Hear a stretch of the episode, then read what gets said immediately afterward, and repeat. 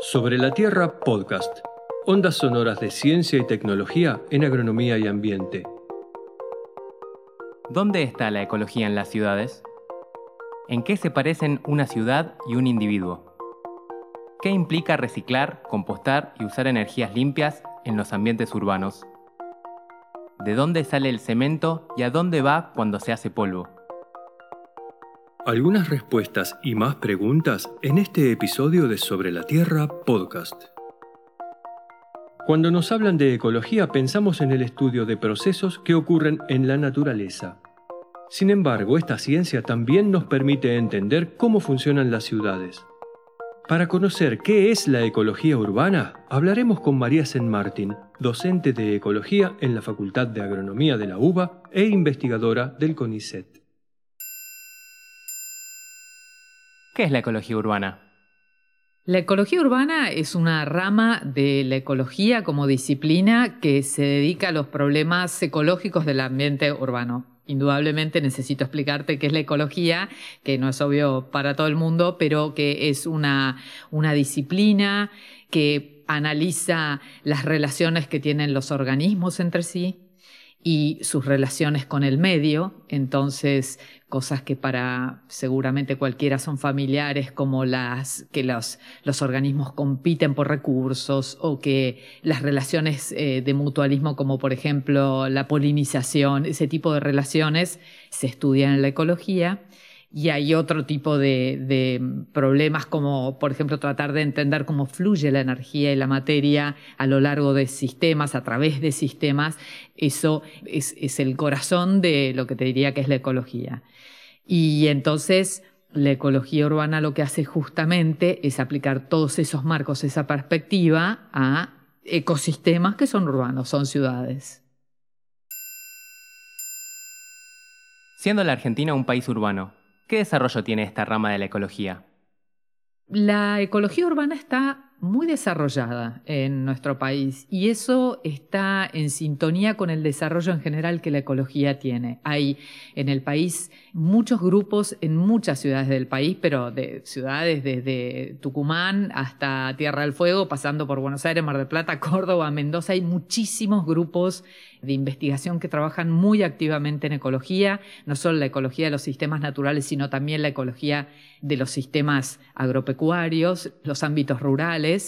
Y un poco me parece que como consecuencia natural de eso, todo lo que hemos aprendido de, la ecología en esos sistemas nos ha ayudado y ha sentado las bases y sobre todo la motivación para empezar a meternos cada vez más en la comprensión, el estudio desde una perspectiva ecológica de los problemas que ocurren en las ciudades. Como para que te des una idea, si la primera reunión de ecología se hizo aproximadamente hace 50 años en nuestro país, bueno, ya debe hacer unos buenos 10 o 12 años que apareció con una entidad propia unas jornadas nacionales de ecología urbana. Es decir, en, las reuniones de, de, argentinas de ecología donde acudíamos todos los ecólogos a socializar y a compartir las cosas que hacíamos, empezó a haber, por supuesto, trabajos que tenían que ver con entornos urbanos. Y entonces eso fue el, el, primordio, los primeros pasos de lo que después fue la ecología urbana y que ahora, ya años después,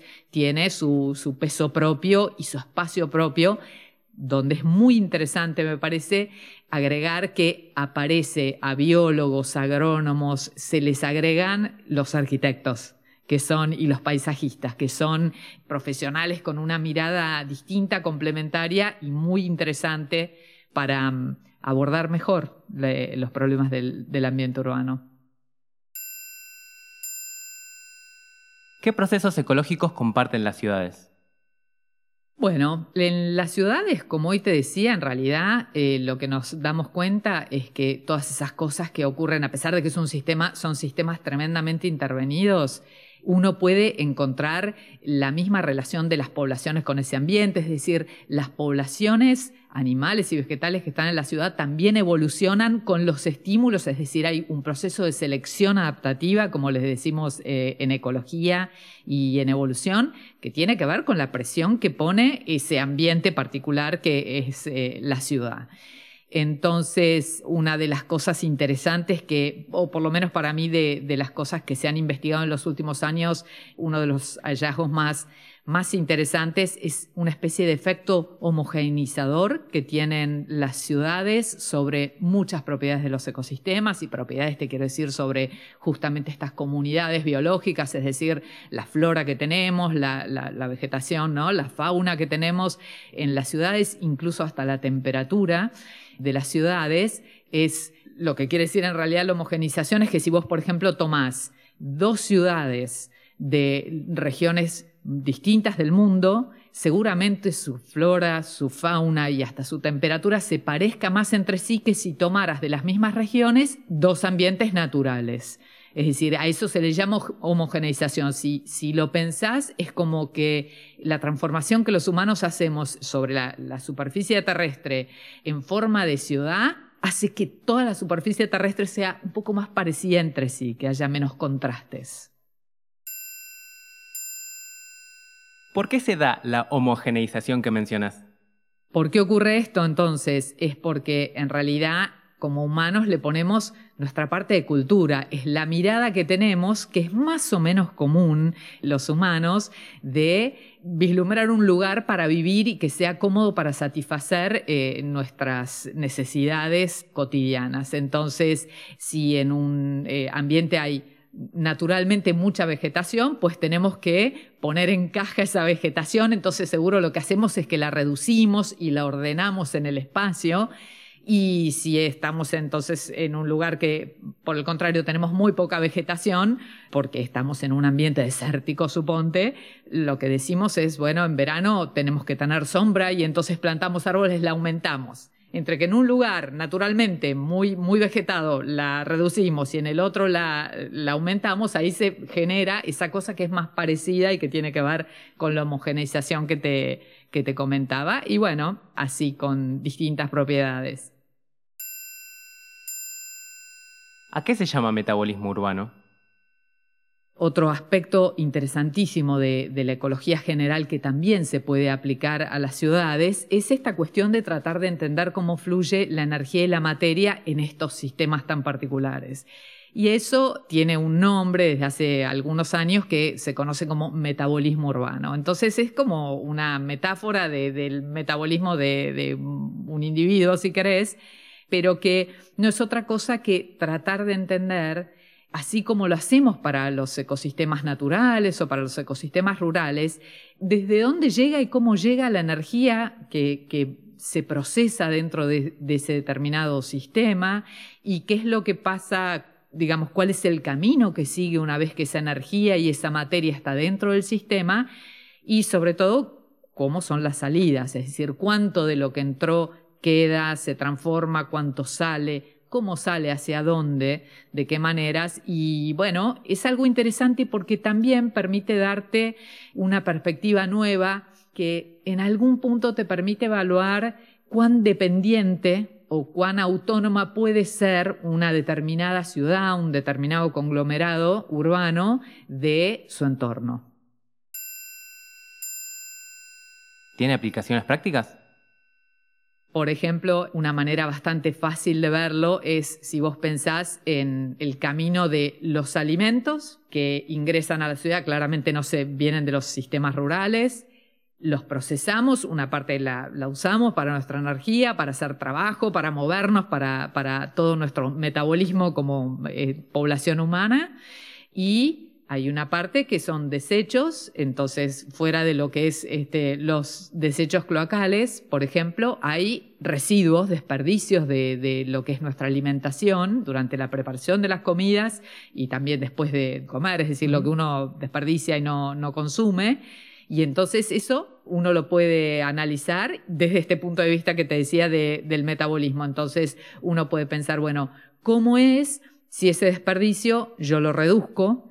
O hago prácticas que me permitan parte de ese desperdicio procesarlo dentro de, la propia ciudad, como por ejemplo un aprovechamiento como compost, como enmienda de espacios verdes. Ese es uno de los, de los tantos ejemplos posibles, pero así uno lo puede hacer con otras corrientes de materiales y ni hablar con energía, ¿no? ¿Nos podrías contar un trabajo que hayas realizado en el marco de la ecología urbana?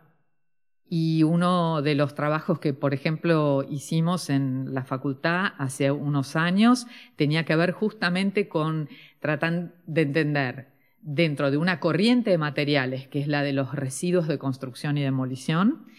una parte de ese proceso, es decir, no es que hicimos un estudio del metabolismo completo de eso, sino que tratamos de entender si ante la propuesta de, tener una mirada de lo que hoy se entiende como una mirada superadora de la gestión de residuos, que es decir, bueno, tratemos de metabolizar parte de esto, recuperarlo adentro de la propia ciudad para que no todo lo que se genera, todo el residuo que se genera eh, de construcción y demolición salga de la ciudad y uno lo mande a algún otro lado, tratar de aprovecharlo y volverlo a meter en la industria de la construcción en la propia ciudad. Bueno, ¿eso cómo lo puedes hacer? Y teniendo una planta de reciclaje donde vengan los volquetes, ¿no? los camiones que traen todos los cascotes, los residuos de construcción y demolición, y uno le haga algunos tratamientos que eso te lo terminen transformando en, en, porlan o en, este, en grava, distintos cascotes que se vuelven a usar para nueva construcción dentro de la ciudad, ¿por qué no? Bueno, parece fantástico desde lo teórico, pero tiene un montón de impactos, porque una de las características que no, no hablamos de las ciudades, pero que es bastante evidente, es que es un espacio totalmente ocupado por humanos y entonces poner una planta para que ocurra ese proceso de recirculación y que está buenísimo y que desde la perspectiva de la economía circular, que también está, está muy de moda, es todo muy deseable, bueno, pues tiene un impacto sobre las personas que viven ahí cerca y entonces que generas ruidos, que generas tráfico de camiones, que generas polvo en el ambiente. Y bueno, y eso es, fue parte, por ejemplo, de uno de los estudios que hicimos con una tesista de la licenciatura de Ciencias Ambientales que ahora está trabajando en ecología en Bariloche. ¿Qué pensás acerca de las ciudades como sitio para vivir? Y la ciudad como sitio para decir, voy a tener que ser totalmente honesta, que es contarte que cuando eh, empecé a estudiar agronomía me gustaba en general la, biología y la biología aplicada como es la agronomía, pero por sobre todas las cosas quería una carrera o una profesión que me proyectara hacia afuera de la ciudad. Mira vos, quería vivir en algún lugar más tranquilo como si fuera el campo. Y aquí me quedé eh, trabajando en la Facultad de Agronomía y abrazo la ciudad en la que estamos y me alegra de, de haberme quedado porque he tenido la oportunidad también de ver que en algún punto hicimos como una evolución o que hemos madurado como sociedad a tratar de transformar nuestras ciudades, porque en parte creo que porque las entendemos mejor, y hemos tratado, de, estamos creo, en un camino de transformar eh, nuestras ciudades, la nuestra y en el mundo, es, es, un fenómeno general, global, en esos ámbitos que nos den también aquellas cosas y aquellas satisfacciones que nosotros buscamos cuando nos queremos escapar de la ciudad y de nuestra vida cotidiana, ¿no? Entonces el, el disfrute de poder tener un mayor contacto con la naturaleza es una parte de la cosa y ahora las ciudades cada vez más tratan de rediseñarse o diseñarse las que, las que son lugares nuevos, teniendo un poco esta perspectiva ecológica y que permita el disfrute y que permita sobre todo la conexión de las personas con la naturaleza, que es recontra probado además que tiene un impacto muy positivo sobre, sobre nuestra salud como personas también. Así que me parece que estoy muy contenta de, de vivir en, en una ciudad y bueno, eso nada más.